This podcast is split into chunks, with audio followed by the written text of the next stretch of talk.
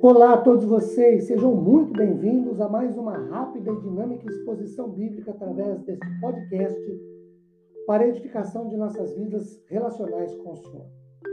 Meu nome é Ricardo Bresciani, eu sou pastor da Igreja Presbiteriana Filadélfia de Araraquara, situada na Avenida Doutor Leite de Moraes, 521, na Vila Xavier. É uma grata realização compartilhar uma citação bíblica com vocês. Hoje, tendo por base o texto do profeta Abacuque, capítulo 3, versículos 17 e 18. Ainda que a figueira não floresça nem haja fruto na vide, o produto da oliveira minta, os campos não produzam mantimento, as, as ovelhas sejam arrebatadas do aprisco, e nos currais não haja gado. Todavia, eu me alegro no Senhor, exulto no Deus da minha salvação. Queridos, talvez não exista uma situação tão complicada na vida, nas relações das pessoas, como é ou são as que envolvem a teimosia. O que é teimosia? O dicionário da língua portuguesa define como apego obstinado às próprias ideias, birra.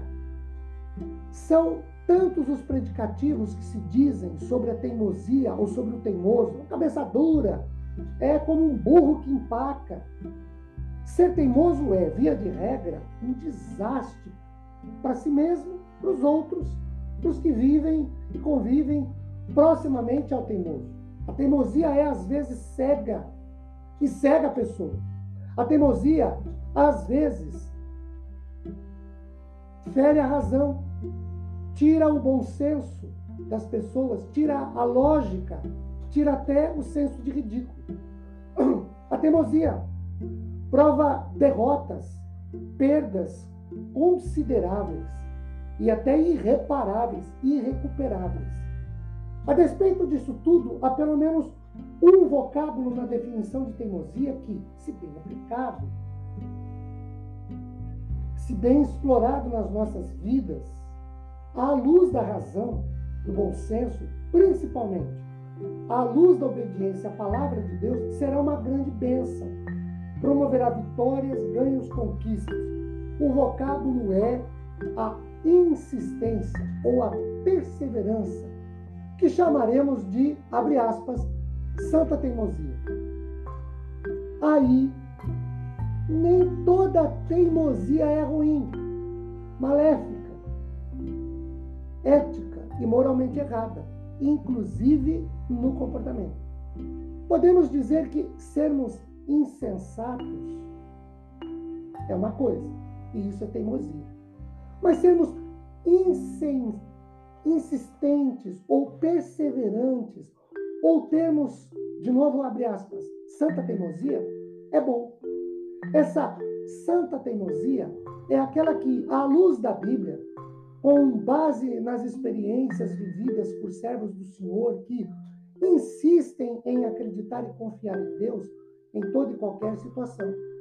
Podemos dizer, nesse contexto específico, que não há maior triunfo do que o de superar pela fé, com graça e bênção do Senhor, um transtorno qualquer, ou uma adversidade, uma contrariedade é mais ou menos o caso de Davi no Salmo 23, verso 4. Ainda que eu ande pelo vale da sombra da morte, não temerei mal nenhum, porque tu estás comigo.